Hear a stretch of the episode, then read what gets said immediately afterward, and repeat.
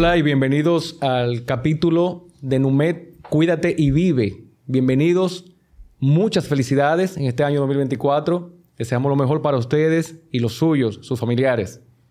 Gracias por estar aquí y hoy es un día muy, muy especial porque vamos a hablar en conjunto con el equipo que integra Numet Clinic.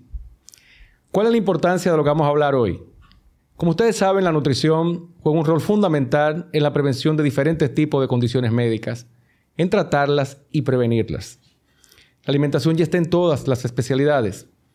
Y eso va más allá del tratamiento de los diferentes pacientes en áreas como la dermatología, la pediatría y la gastroenterología. Hoy van a conocer un equipo de profesionales de los cuales estamos muy orgullosos de poder trabajar conjuntamente con ellos, ya que eh, NUMED como tal trata desde niños, desde personas adultas y también problemas gastrointestinales, dermatológicos y pediátricos. Hoy nos acompañan, está con nosotros la doctora Riselvia Esteves, está la doctora Natalie Ramírez y nos acompaña también el doctor Daniel Jaramillo. Entonces, básicamente lo que vamos a tratar hoy es cómo estas diferentes especialidades pueden seguir tratar condiciones que van desde niños con condiciones especiales, problemas gastrointestinales y dermatológicos. Y desde el punto de vista general, cómo influye el estilo de vida en cada uno de estos personajes o de estas personas que llegan a nuestro centro. Quien les habla tiene ya una práctica de 20 años y viene viendo estas condiciones en la anterioridad los especialistas de las diferentes áreas dependían de tener un médico nutricionista o un licenciado en nutrición en sus áreas que pudiera asistir en este sentido. Tanta ha sido la demanda que ya los especialistas se preparan y hacen posgrados de nutrición y es lo que estamos ofreciendo en NUMED para que los diferentes grupos familiares puedan tener este servicio. Vamos a empezar a trabajar con Riselli con respecto a lo que es quien es pediatra, especialista en pediatría y también en nutrición con quien vamos a hablar de algo interesante con respecto a estos pacientes, ¿no? Que en el día a día te llegan de pediatría, por ejemplo. ¿Tú pudieras decir, por ejemplo, cuál es el principal problema en República Dominicana, por ejemplo, que ahora con los niños y cómo tratarlo orientando a las familias? Claro que sí. Eh, República Dominicana tiene la particularidad que lleva una doble carga. La principal carga ahora mismo es la obesidad. El Instituto Nacional de Bienestar Estudiantil publicó el año pasado que alrededor del 34% de los escolares padecían de sobrepeso y obesidad y un 2% de desnutrición. Wow, mucho. Exacto. Entonces, muchos factores van a incidir en esto. Eh, la condición socioeconómica, la educación alimentaria, si el niño padece de alguna patología que lo predisponga a alguna de estas dos condiciones, pero actualmente eh, la obesidad. Excelente. Fíjate qué interesante. Tú dices que hay un 34%. Poner en contexto a la gente, estamos hablando de que de 10 personas, 3 de esos niños, 10 niños, tienen obesidad, según datos del INAVIE, ¿no? Que es el instituto que, tiene que ver con esta investigación. Ahora bien, ¿influye el condicionamiento de los padres? ¿Los padres, su comportamiento, su alimentación, influyen en este problema en los niños? Completamente. Los niños copian lo que ven de sus padres, pero también en nuestro ambiente hay una gran disponibilidad de alimentos que son muy, tienen muchas calorías, pero son poco nutritivos. Ese es un factor muy importante. Otro factor es la selectividad alimentaria. Niños que dicen, yo no como vegetales, no me gusta ninguna fruta, eh, solamente me gustan galletitas, solamente me gusta el jugo de manzana de esta marca. Un ejemplo. Entonces, ese es otro reto que para poder vencerlo, empieza incluso hasta antes de la madre quedar embarazada. Cuando una, cuando una mujer quiere quedar embarazada, tiene que empezar a preparar su cuerpo nutricionalmente. Pero ya una vez ese niño, tú has mencionado algo muy interesante. Estamos hablando aquí, señores, de que quien no tiene un niño quisquilloso en casa, o sea, que es selectivo. Yo lo he notado más. En la consulta veo que cada vez más niños tienen esta condición. Pero la pregunta es, ¿pudiera esto estar relacionado a algún tipo de trastorno o alguna condición médica? La selectividad tan, tan específica de los niños. Sí. Un ejemplo, eh, los niños con trastorno del espectro autista, que es una condición ya bien documentada, es muy típico de estos niños que tengan selectividad alimentaria. También niños que tengan deficiencia de zinc, el zinc, una de sus funciones es que afecta la palatabilidad, es decir, cómo la lengua absorbe los sabores.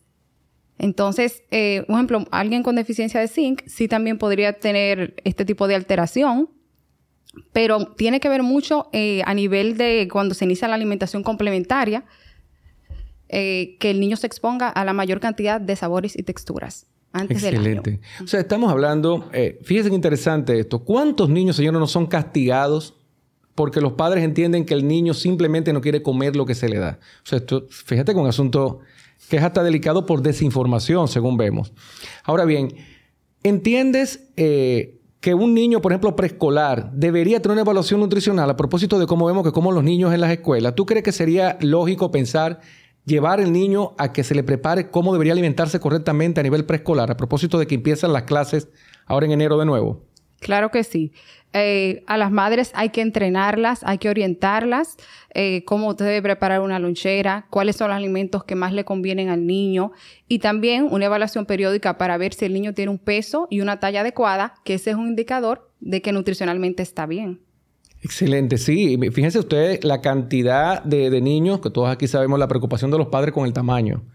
Mi hijo va a crecer, no va a crecer. Muchos niños eh, no manejan el tema de lo que es, por ejemplo, los periodos de, estiramiento, de, estirón. Eso se le explica, que, usted, que tú lo explicas magistralmente a los padres que están allá. Pero entiendan la importancia, señores, de poder contar con la orientación de un pediatra, pero no solo de un pediatra, sino de un pediatra nutricionista, o sea, que maneje el tema alimentario y el tema eh, hasta de tamizaje de un niño a nivel de lo que es el crecimiento. Qué interesante. ¿Algún mensaje eh, que puedas darle a esa población, a esos padres, con respecto a los niños para que se tomen esto más en serio? Sí, que sean modelos en la casa, sean modelos, los niños copian lo que ven de sus padres, que los alimentos que hayan en la casa sean alimentos saludables, porque el niño va a comer lo que tenga a su alcance que incluyan actividades físicas como parte de su estilo de vida, que les preparen rutinas de sueño y reduzcan el tiempo de pantalla. Fíjate qué interesante para puntualizar ahí. O sea, cuando hay niños que tengo entendido que dicen que no comen fruta porque en la casa no hay fruta. Sí. Entonces es medio cruel porque ellos no tienen poder adquisitivo. Sí. Entonces, fíjate que el llamado es más universal, ¿entiendes? Porque a veces hay que ser coherentes eh, no sé si te pasa que padres obesos te llevan, te llevan un niño obeso para que lo ayudes a perder peso. ¿Le ha pasado eso, doctora? Me pasa y es un reto. Y es también una receta para que no funcione el manejo de ese niño. Porque es difícil, voy a hablar un ejemplo, los adolescentes, que muchas veces son los que más he tratado con obesidad, que si en la casa todos tienen sobrepeso y obesidad, uno le ponga un plan de alimentación a ese niño y a ese niño le preparen comida diferente todos los días. Y mientras que en la casa se come otro, otro, otro menú, el niño lo ve como un castigo a veces. Claro, y cómo elige cosas nuevas si no, si no tiene esta condición. La familia entera debe de integrarse. Esa es otra recomendación. Esa es otra recomendación, exacto, excelente. Fíjense, señores, estamos hablando de ápices. Cada vez que estos especialistas vamos a estar con cada uno de ellos con temas específicos. De hecho, ellos van a contar con este espacio para dar recomendaciones directas de, de generalidades de temas que de manera puntual estamos eh, tocando aquí. Gracias de verdad, esto por esa orientación y nos mantenemos en este conversatorio. La gastroenterología ocupa un rol extraordinario a nivel de lo que es la, alimentación y cómo influye en la salud. Hoy estamos también con la doctora gastroenteróloga Natalie Ramírez, quien con nosotros va a estar hablando acerca de qué relación tiene, para que me ayudes en esto, el estilo de vida y la condición gastrointestinal de los pacientes. ¿Hay una relación entre la alimentación y todas estas condiciones que presentan las personas a nivel gastrointestinal? Claro, así mismo es, doctor. Como usted dice, hay una relación muy estrecha y significativa. Y es que cuando vemos que prácticamente lo que es el tubo digestivo es quien transporta todo lo que ingerimos. Y cuando esos alimentos que ingerimos pues no son saludables, es decir, que son cítricos o ácido o picante o la comida chatarra o la comida frita, pues asimismo eso va a repercutir de manera directa en lo que es nuestra mucosa gástrica. Excelente, o sea que sí hay una relación eh, con esto. Claro. Ahora bien, hay algo, cosas que digamos que están de moda, no sé si son nuevas, obviamente yo sé, pero quiero que le expliques al público. Podemos hablar, por ejemplo, de SIBO, que es lo que conocemos como sobrecrecimiento bacteriano, antes llamado el síndrome de asa ciega, que en gastroenterología se conocía así. O sea, la persona va a hacer una prueba, una endoscopía, pero el paciente llega a la consulta diciendo que tiene flatulencias, que se inflama, pero no encuentra nada en la, en Entonces llega el SIBO, que es una prueba especializada. ¿Cómo puede la gastroenterología, desde el punto de vista nutricional, ayudar con esto? ¿Y qué impacto tiene no tratarlo?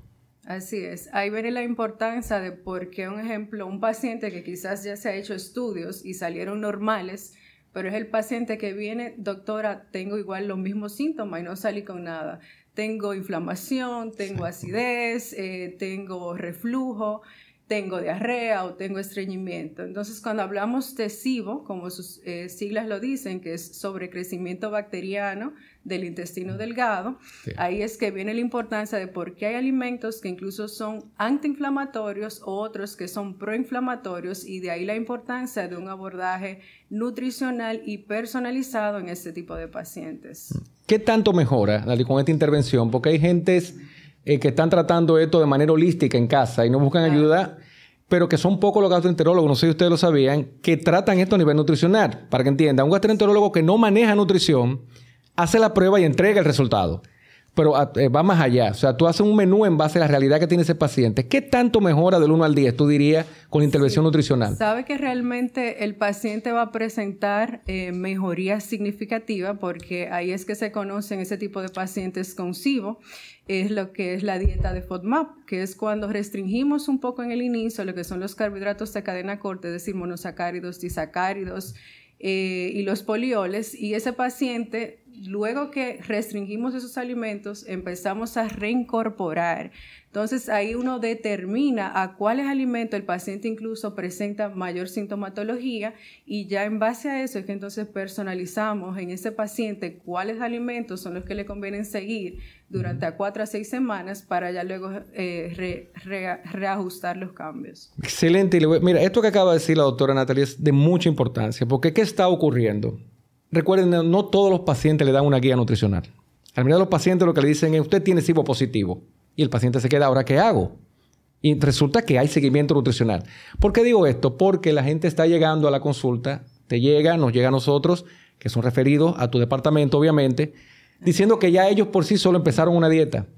¿Y en qué consiste la dieta? Dejan de comer carbohidratos, quitan los lácteos y empiezan a limitarse, creándose otras condiciones. Así es. ¿Qué tú le dirías a esas personas? Y dime si existe alguna prueba o pruebas especializadas, por ejemplo, a nivel de microbioma, que puedan ayudar también a detectar otras condiciones a nivel de mucosa intestinal, de, lo que es la microbiota. Bueno, ese tema es sumamente importante. Yo diría que una de las pruebas que están última en el mercado, y de hecho la tenemos en NUMED, es la prueba del test del microbioma, que con esta podemos determinar una secuenciación metogenómica de, todo lo que es el ecosistema eh, a nivel intestinal. Es decir, que con el microbioma podemos determinar esas bacterias buenas o malas, cuáles son buenas, que ayudan a mejorar la salud digestiva, o incluso cuáles pueden ser eh, inflamatorias que incluso conlleven a posteriormente hasta un cáncer de colon. Y de ahí es la importancia de realmente en estos pacientes poder instaurar eh, una nutrición adecuada, de acuerdo incluso a cuáles eh, metabolitos están afectados en el caso de la prueba del microbioma y cuáles no, que ameriten probióticos y que ameriten ya un abordaje nutricional individualizado. Tú has tocado un tema muy interesante, Natalie, porque uno de los errores que se está cometiendo en una herramienta muy eficaz, que es el tipo de prueba. Este tipo de prueba que tú mencionas, que es una de las pruebas que hacemos allá, no solamente es un tema de tratar la condición en el momento, es que tú puedes tratar condiciones que vienen a futuro. La microbiota intestinal, que como ustedes saben, tanto Daniel como la doctora aquí saben que hay un tema muy fuerte a nivel pediátrico con lo que es el sistema inmunológico y está estrechamente relacionado al microbioma intestinal. Y fíjense cómo ya hay pruebas específicas. ¿Por qué digo esto? ¿Usted sabe la cantidad de probióticos que hay en el mercado? ¿Cómo tú vas a saber cuál usar? Si no sabes cuál es la microbiota que está alterada y cuál está sana. Exacto. Entonces, yo digo personas, yo estoy usando un probiótico, le digo, ¿cuál? ¿Qué cepas tiene? Y en base a qué prueba tú estás usando ese probiótico. Y no te saben decir, sino que la publicidad, bueno, lo compré porque una amiga lo utiliza. y es parte de ese problema. Eso ya podemos con especificidad decir qué probiótico puede usar una persona. Así mismo es. Con esa prueba se puede determinar cuál es el metabolito incluso que está presente está positivo o está negativo y en base a eso poder instaurar ya un tratamiento de probióticos en ese paciente de manera individualizada. Y como dije, no solamente de probióticos, sino también de alimentación. ¿Pudiera esto también a nivel pediátrico tener un impacto? La parte, por ejemplo, del microbioma en los niños, por ejemplo, en su alimentación, y se está tomando en cuenta esto, ¿verdad? Sí, sí. De hecho, promover la lactancia materna, que el niño sea lactado, es un, pilar para que un niño tenga un microbioma sano. Exactamente. Y o sea, sí, se toma en cuenta. definitivamente. Por ejemplo, Daniel eh, Gramillo, que está con nosotros aquí también, te quería comentar, hay temas a nivel de manifestación en piel por el tema del microbioma. O sea que muchos pacientes me dicen que ya tú has tratado, sí, ya yo hablé con el doctor y había una relación con mi alimentación y la piel. ¿Existe esa relación, Daniel? Porque mucha gente ignora que la, dermatología es una de las especialidades más amplias, señores. ¿eh? Trata el órgano más grande que tiene el cuerpo, que es la piel entre, y sus órganos anexos. ¿Qué relación puede tener esto, Daniel, desde el punto de vista de la salud de la piel del paciente, la alimentación y quizás también la microbiota del paciente? Esto es bastante amplio porque, como usted dice, doctor, la piel es el órgano más grande y el que más manifestaciones tiene con relación a lo que está pasando por dentro de nosotros. Entonces, enfermedades crónicas inflamatorias que son muy frecuentes y que las, las personas están tratando la inflamación, más no la base de la inflamación. Yo entiendo que esa base viene es por el, parte del microbioma. Tanto la dermatitis atópica como la psoriasis, el vitiligo, todos son desórdenes que han, han sido tratados de manera con biológicos, pero entonces los biológicos solamente tratan la parte superficial. Estamos bloqueando una, una inflamación, pero ¿de dónde viene esa inflamación? Puede ser una inflamación por una disbiosis intestinal, puede ser por déficit de algún metabolito, déficit de también de eh, minerales, vitaminas. Exactamente. Entonces, todo paciente con una enfermedad en piel crónica, y no solamente nos vamos a la crónica clínica, vamos a las crónicas estéticas, el melasma, el acné, también la caída del pelo, todo eso tiene un, un círculo armonioso que se vuelve vicioso debido a la mal, alimentación del paciente. Porque eso es impactante. Lo, que está contando Daniel acá, para que usted tenga idea, que yo sepa, eh, la mayoría de la gente no relaciona lo que está comiendo con el problema de la piel. Eh, usted ha escuchado, o sea, es raro esto, ¿no? O sea, que fíjate qué interesante que la dermatología ya sí vea como parte del protocolo de tratamiento, Daniel, pudiéramos decir, ¿verdad? Sí. Incluso suplementar, dar, por ejemplo, ayuda nutricional al paciente con un problema de piel. O sea, tú interrelacionas, obviamente, en tu caso específico sí, porque trabajas en el equipo de NUMED y allá todo es un tema preventivo. Pero toda la dermatología lo ve así, o ya hay eh, una nueva línea de dermatólogos que ven esto como con suma importancia, tú dirías, Daniel. Sí, claro que sí. Ahora está muy en boga lo que se llama la dermatología funcional.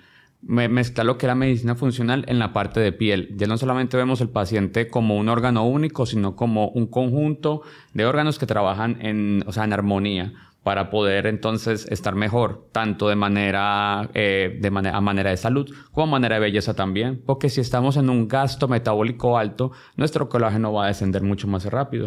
Entonces tenemos que mantener una, una, buena suplementación, que sabemos que de manera alimentaria ya no se está optando por esta, porque ya todo, imagínense, todos los frutos, todo lo que son verduras, toda esa tierra está saturada. Entonces ya hay que empezar a, entonces, a tomar suplementos de una manera exógena para poder entonces nutrir todo esto. Así es, no, interesante la, intervención, Daniel, porque hay un tema actualmente, tú has tocado un tema que es la falta de nutrientes del suelo, que viene por el fósforo y la cantidad de nitrógeno por los pesticidas que tiene el suelo, entre otros efectos de PFAS, que así se llama, que son tóxicos. Y eso ha quitado los nutrientes de la tierra. Fíjense qué interesante, por ejemplo, en pediatría hay un problema con los suplementos para niños, y es que prácticamente, si usted me preguntaba a mí hace 15 años, Richard, ¿Hace falta darle vitamina C? Entonces decía, no, dale naranjas. ¿Vamos a quitar la naranja? No. Es que tiene que darle naranja y el suplemento de vitamina C. Porque tendría que darle 10 naranjas, no una como le daba hace 10 años atrás. Porque ya el suelo no cuenta con esos nutrientes. O sea, fíjense este conversatorio, cómo se integra todo lo que estamos hablando, cómo saltamos de la parte gastrointestinal a la dermatológica, a la pediátrica y a la nutrición general. Ahora bien, volviendo a Natalia, a lo que tú comentabas. Sí me preocupa algo. Hay gente, y ustedes lo han visto, que ve como normal tener acidez, tener reflujo y que le digan en una prueba que tiene hígado graso. O sea, ¿es normal que la gente se sienta así? O aquellos que nos dicen que es normal que dura tres días sin ir al baño. O sea, ¿qué le decimos a ese paciente? ¿Necesita una evaluación gastroenterológica? del punto de vista preventivo e intervensivo, ese paciente? Claro que sí. Yo diría que lo más importante que el paciente debe reconocer es que no es normal. No importa que tú lo tengas desde que tú eras niño, que tú dices mi mamá y mi papá sufrían de estreñimiento. Realmente eso no es una condición genética, es una condición que con realizar un cambio en tu alimentación realmente vas a presentar cambios positivos y vas a mejorar. Y asimismo, como pones de ejemplo lo que es la esteatosis hepática. Cuando uno ve a un paciente con esteatosis hepática, el mayor hincapié que se debe hacer en ese paciente es cambio en su estilo de vida. Cuando hablamos de cambio en estilo de vida, es cambio en su alimentación, cambio en la dieta que este paciente lleve y también incorporar o decirle a ese paciente, empieza a hacer algún tipo de actividad física, ejercicio cardiovascular dos o tres días a la semana, por lo menos 45 minutos, porque si no, es un paciente que es esteatosis en el tiempo va a ir en aumento y no lo que buscamos, que es que ese paciente cuando llegó con una esteatosis grado 2, grado 1, o pueda ya eh, revertir eso y no que siga en aumento. Se estamos hablando, señores, de revertir una de las condiciones que se achacaba al alcohol y resulta, eh, corrígeme si no, que el hígado alcohólico es el menos común. El hígado no alcohólico es el más común. Así es. Que por que el carbohidratos. Entonces, pudiéramos, Daniel, también decir la relación con los órganos o manifestaciones en la piel. Hay condiciones hepáticas que se reflejan en la piel. Hay condiciones que son una alarma al tú verlas en la piel y decir, ¿sabes qué? Tú llevas un diagnóstico, incluso hablamos de cáncer de piel. Señora, la dermatología es una especialidad completa hasta prevención de cáncer, ¿no? Detectándose a tiempo. ¿Qué llamado tú le harías, Daniel, a ese paciente que quizás solo ve la dermatología como un aspecto de revisión, digamos, en el aspecto de belleza, que es importante. Pero viéndolo más desde el punto de vista clínico, ¿qué debe tomar en cuenta la gente a la hora de ir a un dermatólogo? ¿Por qué debo ir a un dermatólogo que crea en la prevención? Eh, ante cualquier aspecto nuevo en la piel que vaya apareciendo, siempre es bueno, no, o sea, no, de, no con urgencia, simplemente es dar revisión a cada cosa que va apareciendo en el cuerpo. Porque eh, eh, a nivel gastrointestinal que se relaciona con la piel, por ejemplo, está la enfermedad de Peutz-Jeghers, que da manifestaciones en los labios con manchas.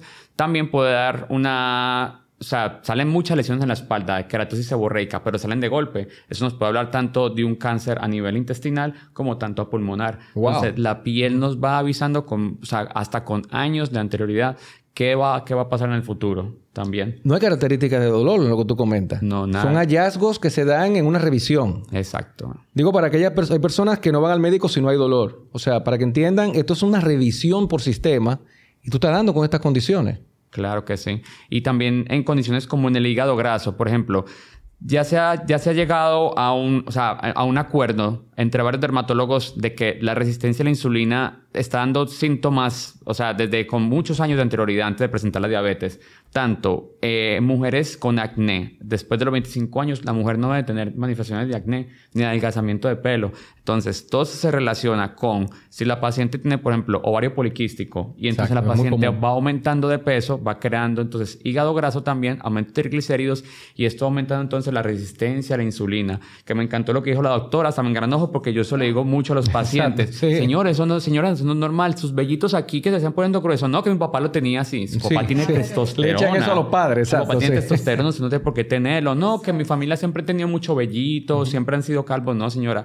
La genética solamente se involucra en un 20% de las cosas. Los factores exógenos y endógenos son, los que exacerban ese tipo de enfermedades. Entonces, no se acostumbran a lo, no se acostumbran a lo normal. O sea, chequense.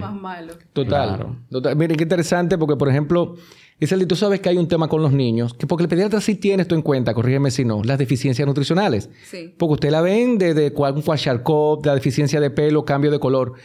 Eso, ¿cómo traspolamos esto, por ejemplo, a esa detección y, y, el poder tener una evaluación temprana de los niños? Porque no quiero que esto se limite a un niño obeso. Yo quiero que ustedes entiendan que la evaluación pediátrica nutricional de los niños, aún sin estar obeso, ¿qué podemos encontrar? Claro, eh, los niños deben ser vistos la primera semana en la que nacen, deben ser vistos por consulta y por lo menos los primeros seis meses, lo ideal es que sean vistos todos los meses.